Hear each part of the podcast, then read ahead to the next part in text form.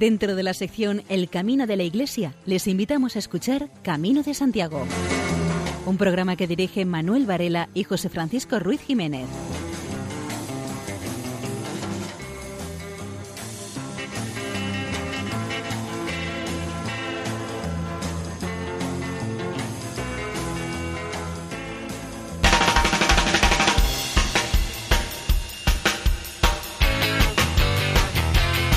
Queridos oyentes, les damos la bienvenida a una nueva edición del programa Camino de Santiago en la sintonía amiga de Radio María.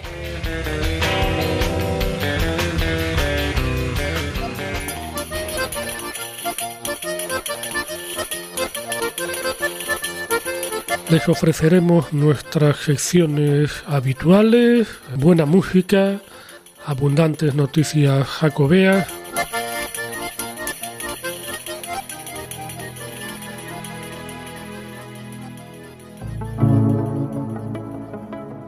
Todo pasa y todo queda, pero lo nuestro es pasar. Pasará haciendo caminos, caminos sobre la mar. Antonio Machado. He aquí la calma del hogar lejano, el manso río, el otoñal paisaje. Ay solitario y lento peregrino, descansa ya. Su mano borrará de tu traje la polvorienta huella del camino. Pisaba ya el umbral y sonreía. Hogar, paisaje, otoño, río manso y en el reloj del muro el sol ponía la irreparable hora del descanso, igual. El patio, el pozo, las hortensias y el huertecillo diluido al fondo, dejó el bordón y meditó un momento. Mas el otro, igual a él, calzaba las sandalias para el camino. ¿Cómo decirle que aquel viaje que el sendero solo? Y se quedó llorando sobre el verdín en el broncal del pozo. Damaso Alonso.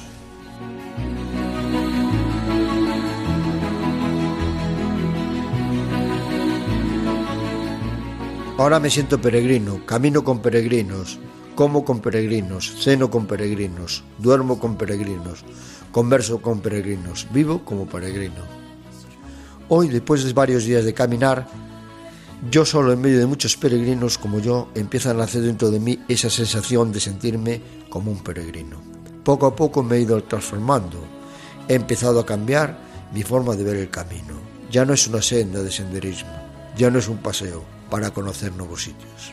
He cambiado totalmente, ahora pienso que el camino me ha hecho reflexionar y cambiar mi forma de pensar. Vivo como tal, comparto con ellos todo lo que tengo, también recibo todo lo que me dan, y esto es mucho. Lo que recibo, sobre todo ánimos, para poder acometer cada día las etapas cargando con mi mochila y sobre todo con mis problemas.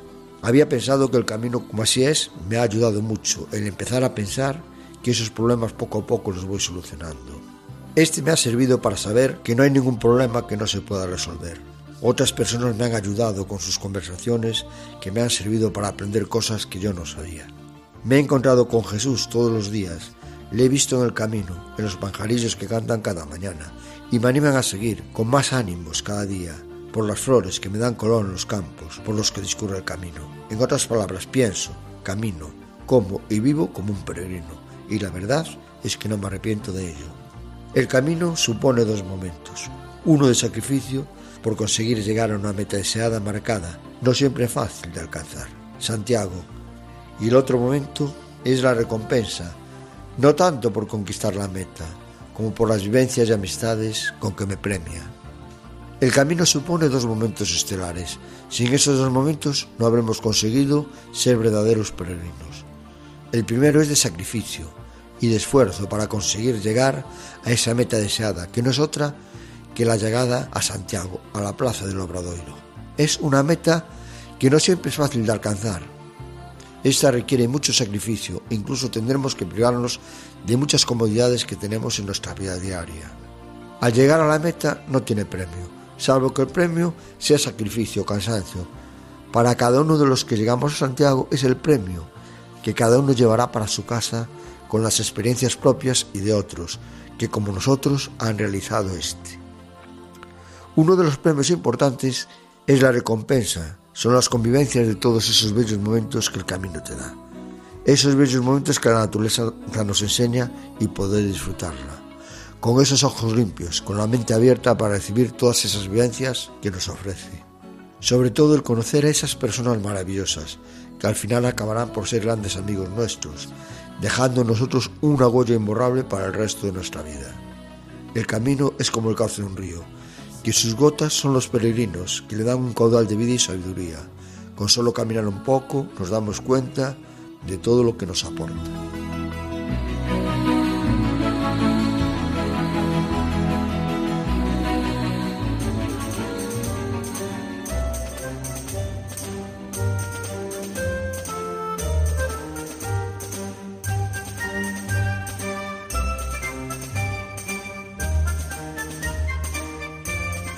Tres peregrinos malagueños, Rafael, José María y Andrés, amigos de toda la vida, hicieron el camino de Santiago desde Sarria, colocando diferentes imágenes que muestran la realidad de aquellas otras personas que a lo largo del mundo recorren sus propios caminos huyendo de guerras, del hambre o de los desastres naturales.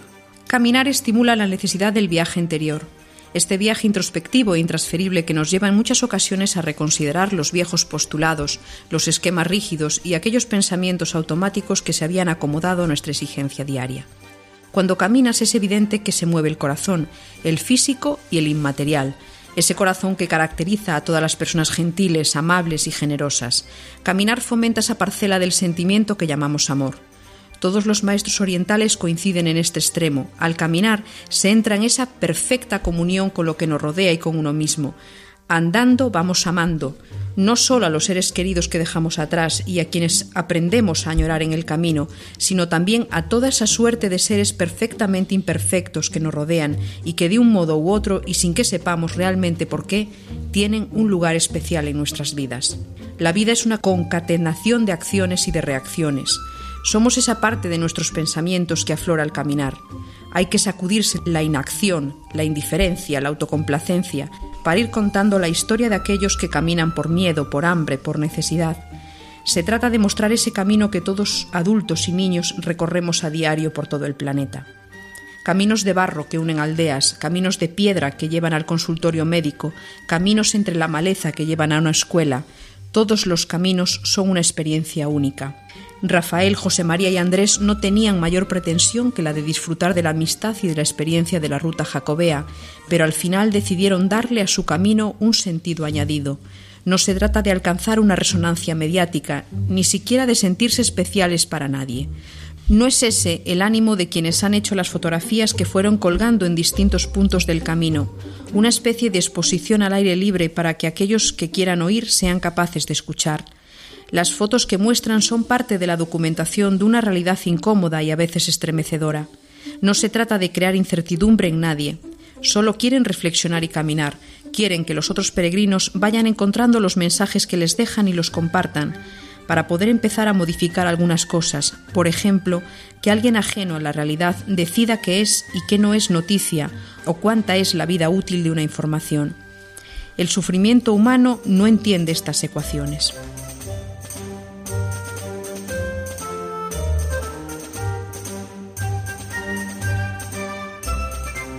Una fundación estadounidense recuerda los valores de la Declaración Universal de los Derechos Humanos en varios enclaves del camino primitivo. A Fonsagrada y Valeira ya lucen sendas placas en defensa de los derechos humanos con las que buscan recordar a vecinos y peregrinos los valores de su Declaración Universal, para que no caigan en el olvido. Esa es la intención de la entidad responsable de esta iniciativa, la Fundación Norteamericana Solidaridad Internacional para los Derechos Humanos, con sede en Miami, que aspira a colocar un total de 30 placas en el camino primitivo en Tobía de Santiago. En la provincia también los instalará en Castroverde de Lugo después del verano. El acto de descubrimiento de estas dos placas en Afonsagrada y a Fontaneira, Valeira, contó con la presencia de representantes de los gobiernos locales y de la presidenta y la directora de Solidaridad Internacional Solidarity, para los Derechos Humanos, las venezolanas Elizabeth Sánchez, Vegas y Débora Sasja. En la Villa Fonsagradina esta placa está en la fachada de Casa Pasarín, un histórico inmueble que se está acondicionando como albergue de peregrinos, a luz del artículo 16 de la Declaración Universal sobre los derechos al matrimonio y a la familia. Antes de descubrir la placa, las representantes de la Fundación impartieron un taller en el colegio y repartieron el texto de la Declaración Universal de los Derechos Humanos. En Afontaneira se inauguró otra placa, en una casa que antiguamente fue hospital de peregrinos. Recuerda el artículo 18 sobre la libertad de religión y pensamiento. Con las de Afonsagrada y Valeira ya son 10 las placas colocadas por la Fundación en el Camino Primitivo. Las 20 restantes se pondrán este año y en el que viene. Sus impulsores dicen que se ha hecho coincidir con la ruta Sacobea al compartir con este itinerario valores como la solidaridad y la igualdad. Astorga acogió un encuentro de voluntarios y hospitaleros del camino.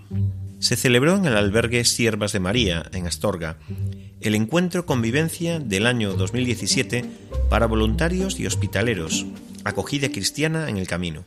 Participaron 36 personas de Portugal, Holanda, Estados Unidos, Irlanda, Inglaterra, Brasil y España.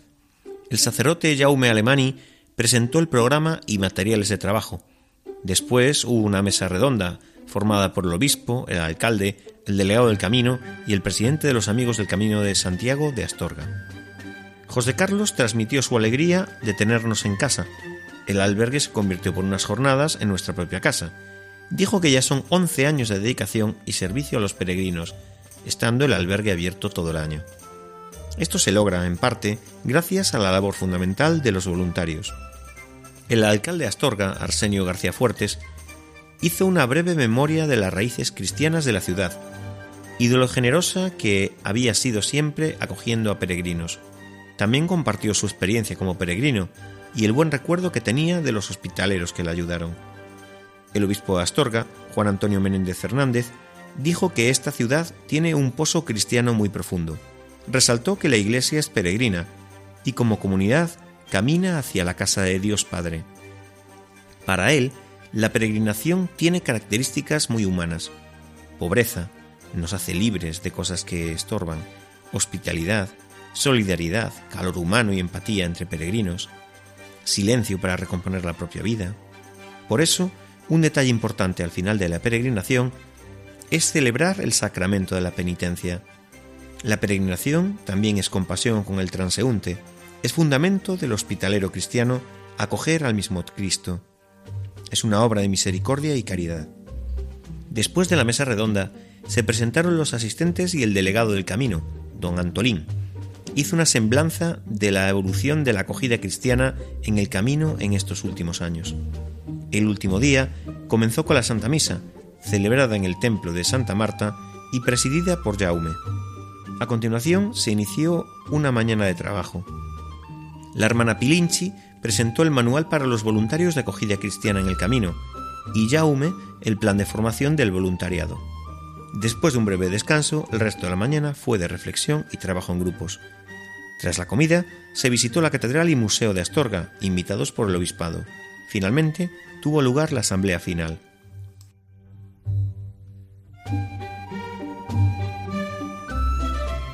Diario de Ferrol trae la noticia de que informadores bilingües potenciarán entre los británicos el camino inglés. Un objetivo es que al regresar al Reino Unido, los nativos de este país que llegan a Ferrol en cruceros difundan entre sus amigos y familiares las bondades del camino que ya recorrían los peregrinos británicos en la Edad Media. Se busca despertar su interés por esta ruta, como hacían sus ancestros, para que retornen a la ciudad departamental y también hagan el camino como peregrinos. Los informadores bilingües, que ya en torno a la Semana Santa ofrecieron sus servicios a los cruceristas, van ataviados con un vestuario típico y tradicional de peregrino y facilitan toda la información a través de folletos explicativos sobre la ruta jacobea Ferrol-Santiago de Compostela, que recorre 118 kilómetros. También explican que el camino actual ofrece una alternativa más corta, menos de 100 kilómetros, que sale de La Coruña. Ambos se unen en la aldea de Bruma, convirtiéndose en un único camino hasta llegar a la ciudad del apóstol. Desde este año 2017, el puerto de Ferrol dispone en el propio kilómetro cero del camino inglés de una oficina de atención al peregrino, vía Compostelán, que atiende a quienes van a iniciar su recorrido a Santiago.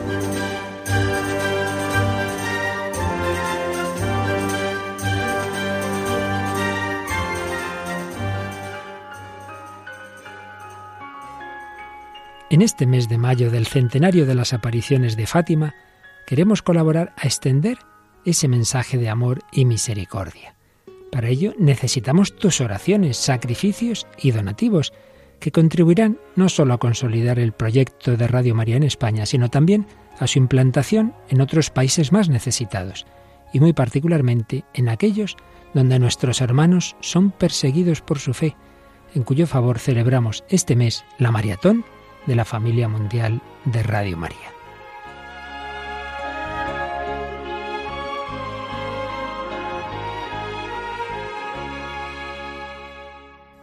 Así podrás ayudar a los alejados de la Iglesia a volver a casa y a todos a recibir el mensaje de esperanza pascual que nos recordó la Virgen en Fátima. Por fin mi corazón inmaculado triunfará. Puedes informarte de cómo colaborar llamando al 902-500-518 o entrando en nuestra página web www.radiomaria.es. Vuelve a casa de la mano de María.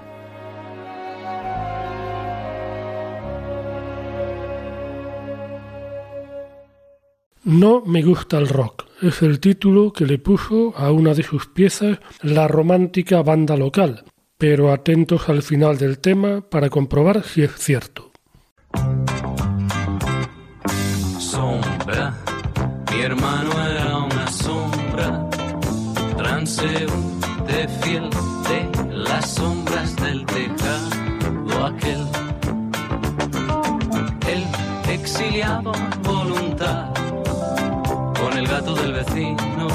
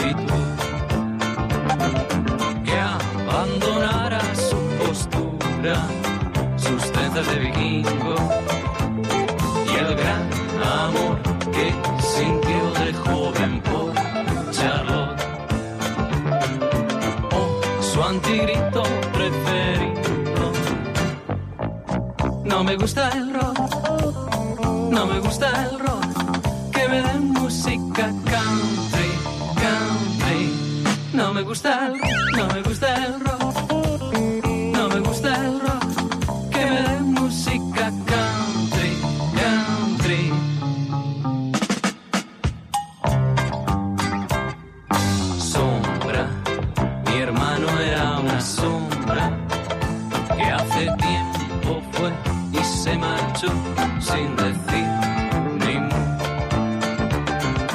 El exiliado a voluntad, con el gato del vecino,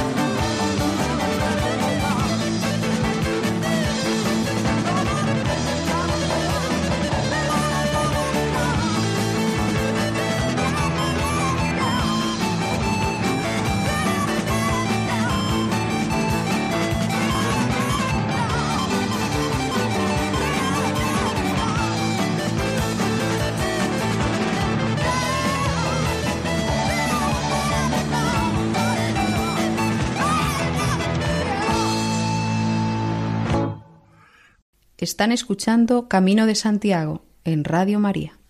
Susana Río Vieites y Ángel González, secretaria y presidente de la Archicofradía Universal del Apóstol Santiago, respectivamente. Ángel González explica que el yo individual durante la peregrinación se descubre en el nosotros, o lo que es lo mismo, habla del aspecto comunitario de la peregrinación. Suele decirse, con razón, que el camino facilita el encuentro con uno mismo, el encuentro con el propio yo, desembarazado al cabo de las múltiples formas de ocupación, dedicación y absorción en que el yo se pierde en la vida cotidiana, en la vida ordinaria. Pero con independencia de la mayor capacidad de reflexión que sobre sí de reflexión sobre sí por parte de un yo así desnudo de otras ocupaciones o distracciones, el yo se descubre en el camino dentro de nosotros. Llegamos a percibirnos en la coincidencia con los otros andantes, presentes en nuestra proximidad, en la inmediatez, o que van a enormes distancias dentro de un camino en que en verdad vertebra gran parte del mundo cristiano.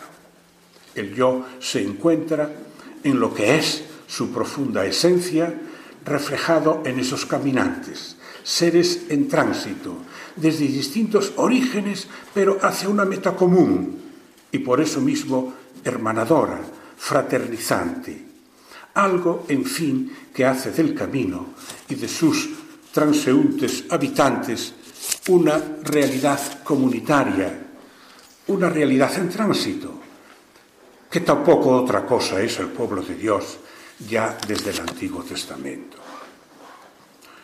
Uno puede ir físicamente solo en el camino, pero no se siente solo. Y no solamente porque de cuando en cuando uno se encuentra con otros caminantes en la misma dirección, ni porque de continuo uno vaya pisando, en el más real sentido del término, el tupido tapiz de las huellas que hacen presentes a los que nos preceden en la jornada o en anteriores jornadas. Uno es en todo momento consciente de formar parte de una gran comunidad, la gran comunidad de los peregrinantes algo que existe desde muchísimo antes de cada uno de nosotros, que seguirá existiendo mucho más allá de cada uno y en la que nosotros, caminantes, nos integramos. El presidente de la Archicofradía del Apóstol Santiago nos dice que el peregrino es un buscador de la gracia. El peregrino es el ser humano que no se resigna a la espera simplemente pasiva o receptiva de la gracia.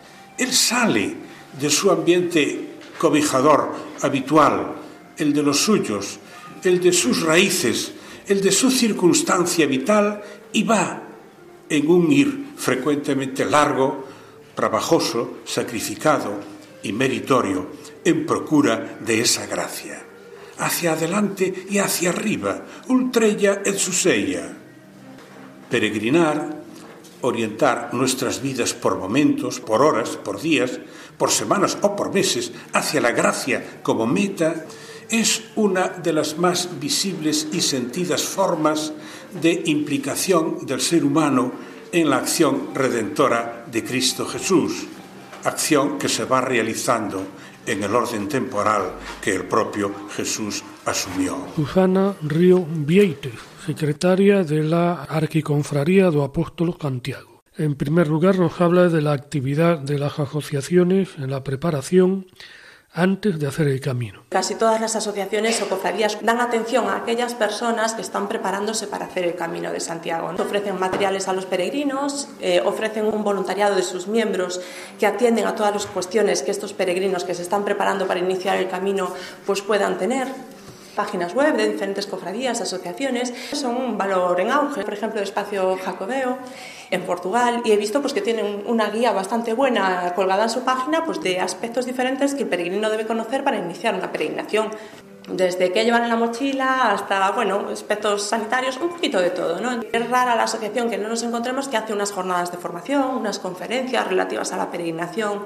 Como ejemplo, pues la Asociación del Camino Portugués hizo unas jornadas, unas sesiones de formación para monitores que, que, acompañaban grupos a la peregrinación, caminatas preparatorias. Muchas cofradías y asociaciones organizan estas caminatas, pero yo estoy viendo que van más allá de lo que puede ser una preparación física, ¿no? Que incluso sirven, pues eso, como punto de información, como punto de convivencia, tanto entre los miembros de cofradías y asociaciones como entre los nuevos peregrinos que puedan estar pensando y valorando hacer el Camino de Santiago.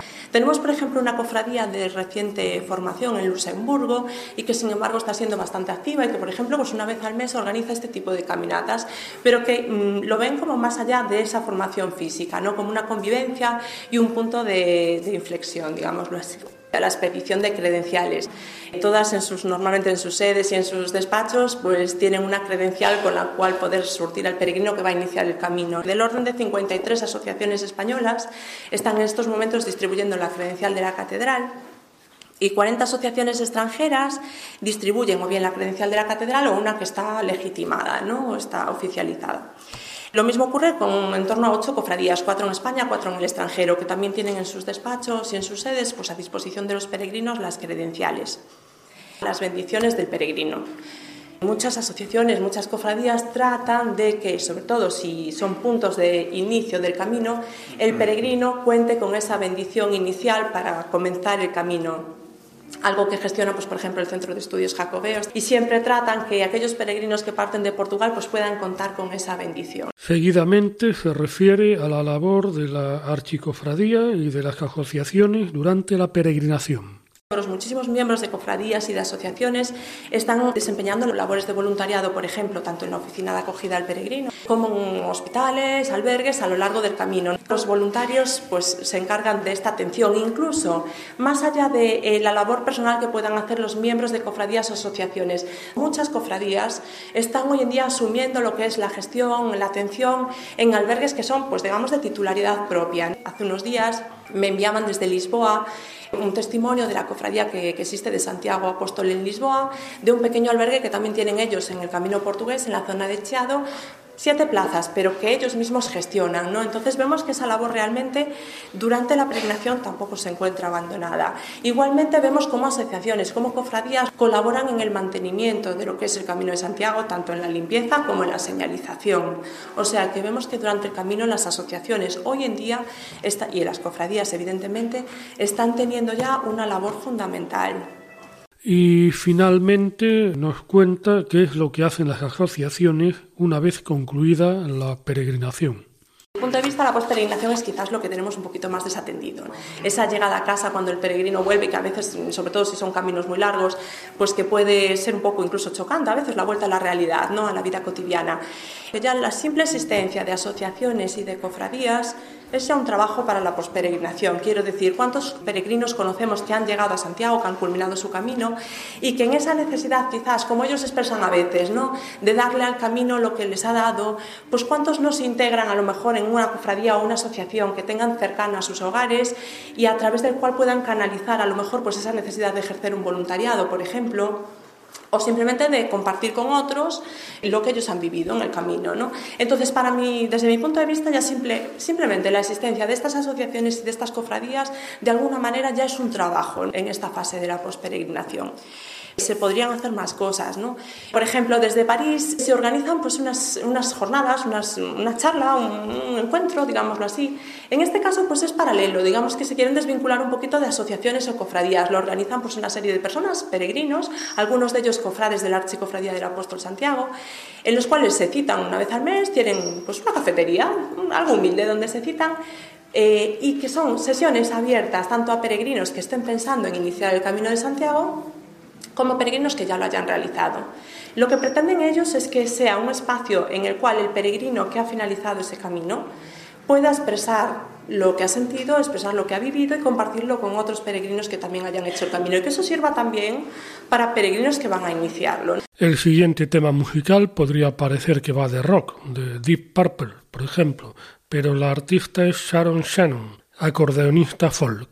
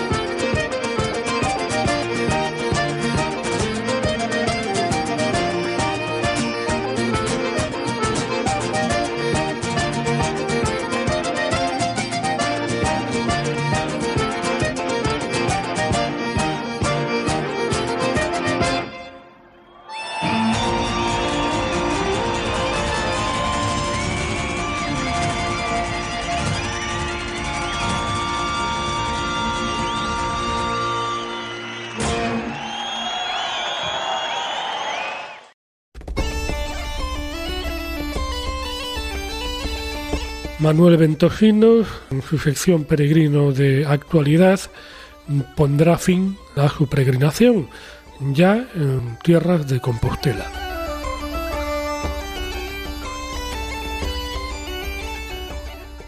Eh, última etapa del Camino Francés de Santiago. Hoy llegamos a Santiago al final.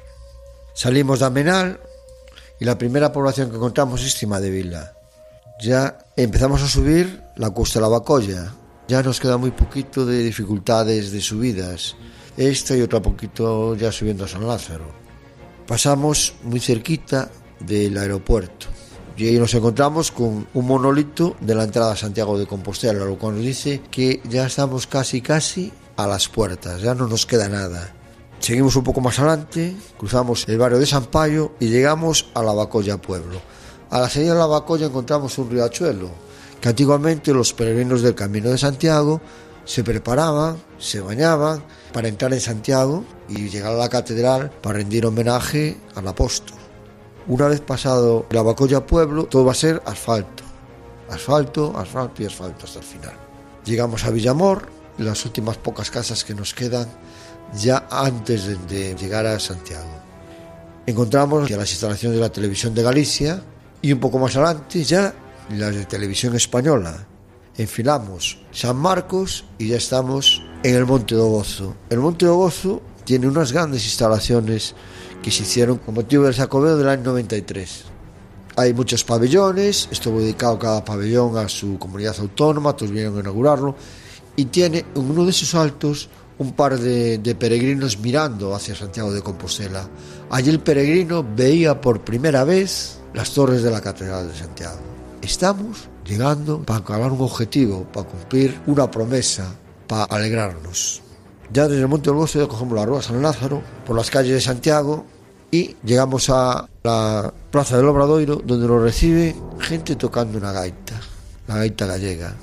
A muchos sabemos que llegamos ya al final, se nos llenan los ojos de lágrimas porque acabamos de cumplir una promesa o acabamos de realizar un objetivo que nos hemos marcado. Sí, se acaba, como todo lo bueno se acaba, pero qué gran recuerdo nos queda, esa música de Galicia, que nos entra a todos por nuestros oídos y nos deja totalmente cao.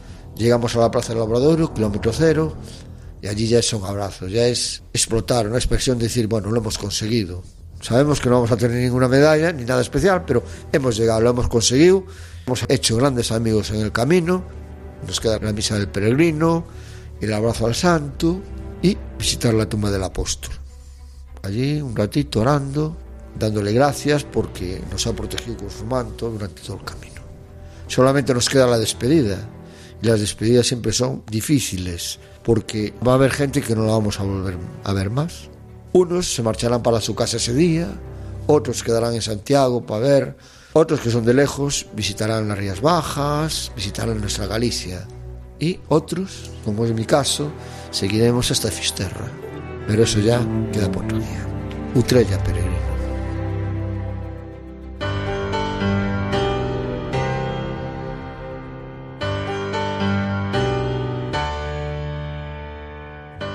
María José López nos hablará acerca de la naturaleza en su sección Valores en el Camino. La naturaleza. De los peregrinos de la Edad Media no tenemos relatos de sus reacciones ante los grandes paisajes. En la aventura de atravesar la Europa medieval, la preocupación era salvar el pellejo. A los peregrinos medievales les interesaba más la salvación de su alma que el camino físico, Estaban habituados al contacto con la naturaleza y no les llamaba la atención tener que cruzar un río en barca, atravesar por unos paisajes grandiosos o andar bajo una nevada. El paisaje empezó a interesar a los peregrinos del siglo XV y para el peregrino actual el aspecto físico del camino es un elemento fundamental. No se viaja con la urgencia de ser perdonado, de modo que al perder intensidad la finalidad, el medio adquiere más importancia. La peregrinación jacobea es un viaje a lo largo de una ruta geográfica larga y complicada. Una de las mayores dificultades está en las montañas que se deben cruzar. La montaña adquiere un valor sagrado y representativo de lo celestial. Su cima contacta con las alturas, su base con la tierra, y se convierte en montaña sagrada, en Sinaí, en Tabor. El otro significado de la montaña es el de la dificultad. La cumbre representa un ascenso dificultoso y meritorio, llegar a la montaña mística. Las montañas de la peregrinación, al presentar dificultades para los caminantes, eran lugares donde se instalan los servicios de atención como en Ocebreiro. En estos pasos montañosos suele aparecerse Santiago en ayuda de los peregrinos en su marcha y se sitúan personajes hospitalarios que atienden estos servicios de una manera especial. En toda ruta jacobea, uno que es motivo de alegría es el Monte del Gozo. El lugar provocaba una gran alegría y un goce ante la vista y la cercanía de la ciudad deseada, Compostela. Unido al concepto de montaña suele ir la realidad de bosque, que tiene un sentido negativo porque el sol se oculta entre sus sombras y significa oscuridad, fieras, posibles extravíos. En la Edad Media, los bosques cubrían gran parte de la ruta jacobea. Los documentos hablan continuamente de las dificultades que tenían los peregrinos al transitar por estos lugares pero también las llanuras ofrecían riesgos. La sed y la falta de manantiales y ríos, las despobladas mesetas de Castilla y León, el sol tórrido de verano y las fuertes heladas de invierno, la falta de arbolado, otras dificultades propias de la geografía como la vegetación espesa, las rocas, los torrentes de agua, ciertos animales como lobos, osos, víboras, Muchos milagros realizados por Santiago tienen como tema la defensa de los viandantes ante las agresiones de los animales salvajes. Un servicio especial era el toque de la campana al anochecer, para orientar a los peregrinos en la oscuridad y en días de niebla, de donde viene la expresión muy utilizada en la literatura de los sermonarios, las campanas llaman a los que se perdieron. Peregrinar por lugares solitarios con la ayuda de vocaciones que trae la contemplación del paisaje permite que el ser humano se encuentre a sí mismo, descubra la naturaleza y aprenda en ella las claves del orden que lo rodea. Los paisajes austeros y duros hacen al peregrino escudriñar en su interior, buscando el compromiso personal consigo mismo. En estas paradas la plegaria está en el borde de los labios y la persona descubre su insignificancia ante la inmensidad que lo rodea. La sensibilidad del ser humano actual, aplastada por la urbanización alienante, despierta con más fuerza que la de los peregrinos de antaño. Disfrutemos de las cosas nunca vistas ni oídas ni olfateadas. El rumor del viento al atardecer entre los robles y los abedules, el lento discurrir en la vida del campo, el olor de los eucaliptos.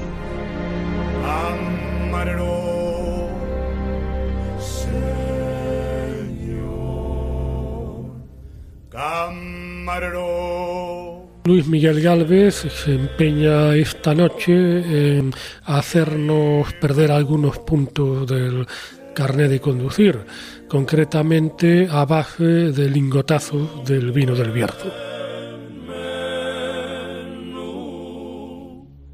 La influencia del Camino de Santiago es clara en la viticultura y producción de vinos leoneses. Parece ser que fueron monjes francos los que plantaron las primeras viñas en Villafranca del Bierzo. Los peregrinos apreciaban mucho este vino leonés, del que ya desde el siglo XII hay noticias escritas. La especialidad leonesa siempre ha sido y sigue siendo el vino tinto. Hablando de la denominación de origen del Bierzo, podemos hablar que está situada en el noreste de la provincia de León. Engloba 23 municipios y ocupa varios valles de montaña y una llana de presión situada a menor altitud que la meseta leonesa, con temperaturas más elevadas pero con lluvias más abundantes. Puede considerarse una zona de transición entre Galicia, León y Asturias. Las variedades de uva blanca utilizadas para los vinos blancos son Doña Blanca, Palomino, Malvasía y Godello. Son vinos de color amarillo pálidos, ligeros, frescos y afrutados. Los vinos rosados tienen un color variable, que va de entre piel de cebolla a los tonos rosados, aromas a fresas y frambuesas propios de la mencía. En general son vinos ligeros y suaves. Los vinos tintos son los más famosos. Las variedades utilizadas son mencía o negra y garnacha tintorera. Tienen color cereza, son afrutados, aromáticos, secos y ligeros. Se elaboran tintos de crianza en madera. Se han instalado algunas bodegas nuevas que han lanzado al mercado, por ejemplo, vinos tintos elaborados con mencía, con fermentación carbónica. Y ya tienen reserva.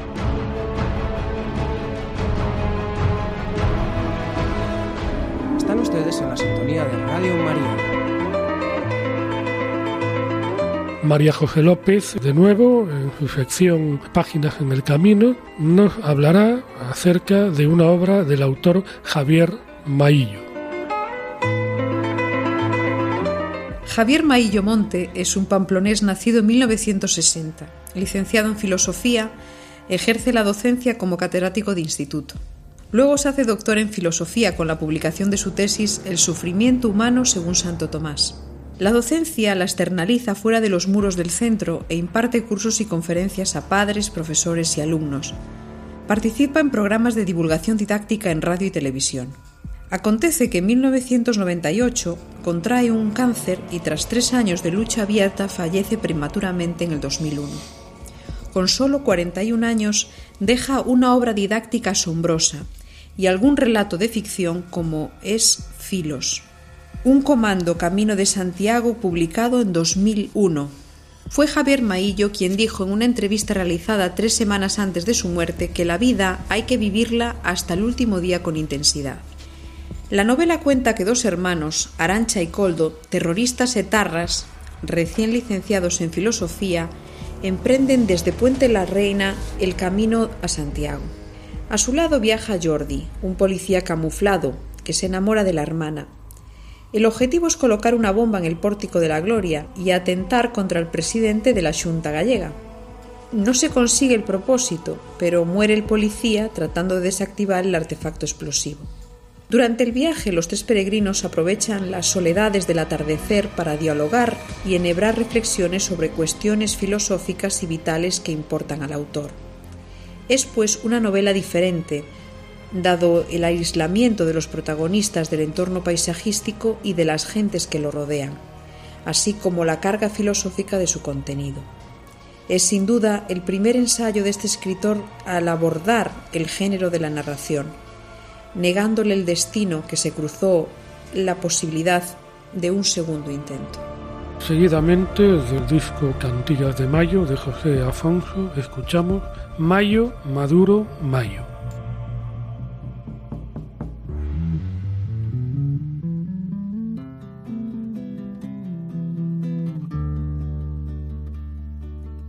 Mayo, Maduro, Mayo, quem te encanto nunca te amou. Raiava o sol já no sul. E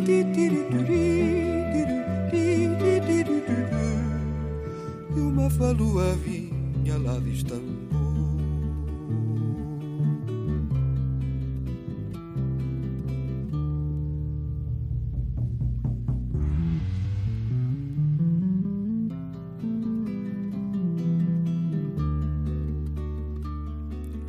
Sempre depois da sexta chamando as flores Era o dia da festa, maio de amores Era o dia de cantar E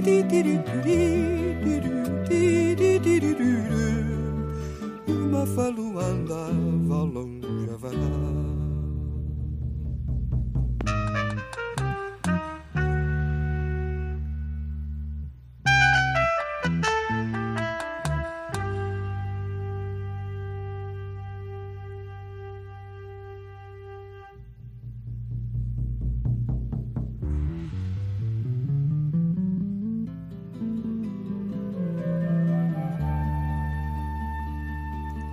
Maio com meu amigo, quem dera já.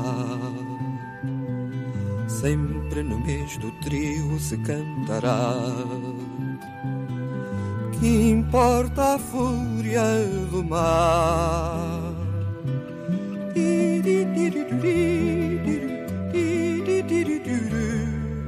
Que a voz não te esmoreça, vamos lutar.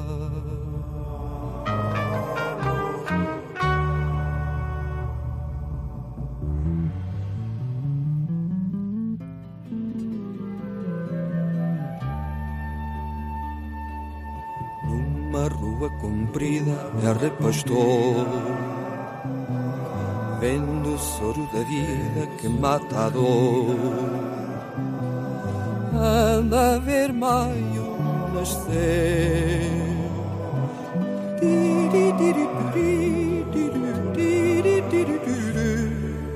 Que a voz não te esmoreça, a turba romper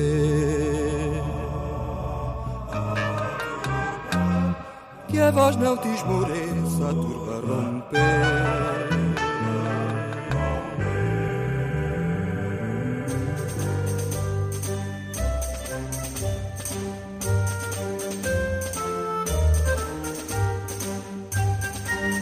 22 kilómetros del Camino de Santiago desaparecerán por la presa de Yeja.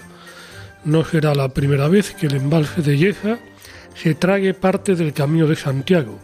Ya en 1960 acabó con algunos tramos. Las polémicas obras de ampliación de la presa de Yesa, embalse situado al noroeste de la provincia aragonesa de Zaragoza y en el noroeste de la comunidad foral de Navarra, destrozarán muchos monumentos históricos, en menos de un año desaparecerán hasta 22 kilómetros del Camino de Santiago y probablemente dos ermitas románicas debido a la crecida. Debemos recordar que el camino forma parte de los lugares y monumentos patrimonio de la humanidad, por lo que estas obras están indignando a gran cantidad de peregrinos. No será la primera vez que el embalse de Yesa se trague parte del Camino de Santiago. Ya en 1960 acabó con algunos tramos que utilizaban los peregrinos para llegar hasta el sepulcro del apóstol. En aquella ocasión el embalse terminó con pueblos enteros y ahora la superficie del agua se duplicará, no solo afectando a 22 kilómetros del Camino de Santiago, también a ermitas, necrópolis y yacimientos romanos. Por el momento la justicia no da la razón a los vecinos, que ven como las obras siguen adelante. La vanguardia informa de los actos que se organizaron en León para difundir la marcha de El Camino Olvidado a Santiago.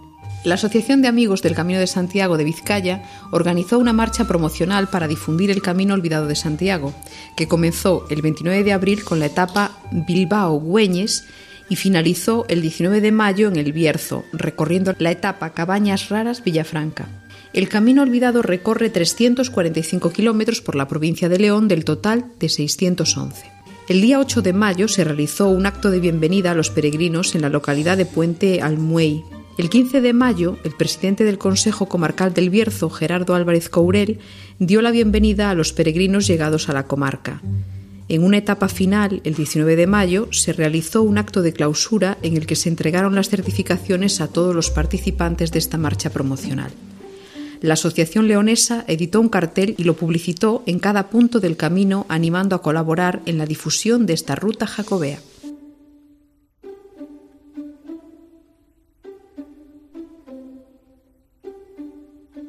Un grupo de internos del centro penitenciario de Segovia realizarán un año más varias etapas del Camino de Santiago partirán el 31 de mayo para afrontar los últimos 150 kilómetros del recorrido entre Piedrafita do Cebreiro y la ciudad de Santiago de Compostela, a la que está previsto que los peregrinos lleguen el 5 de junio. Los reclusos se preparan física y psicológicamente para sacar el máximo partido a esta experiencia en las que al caminar comparten ilusiones y esfuerzos con el objetivo de alcanzar juntos la meta de llegar a la Plaza del Obradoiro cuentan con el apoyo de los profesionales del centro y también de las organizaciones que trabajan en los programas de reinserción social, la Fundación Padre Garralda, Pastoral Penitenciaria y Cruz Roja de Segovia.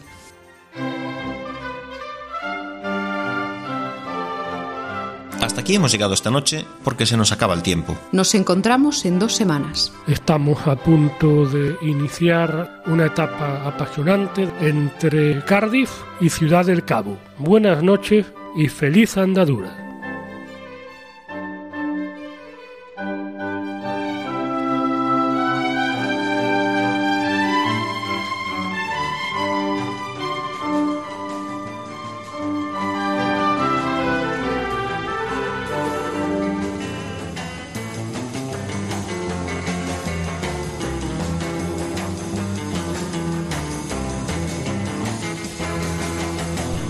Escuchado en Radio María Camino de Santiago, dirigido por Manuel Varela y José Francisco Ruiz Jiménez.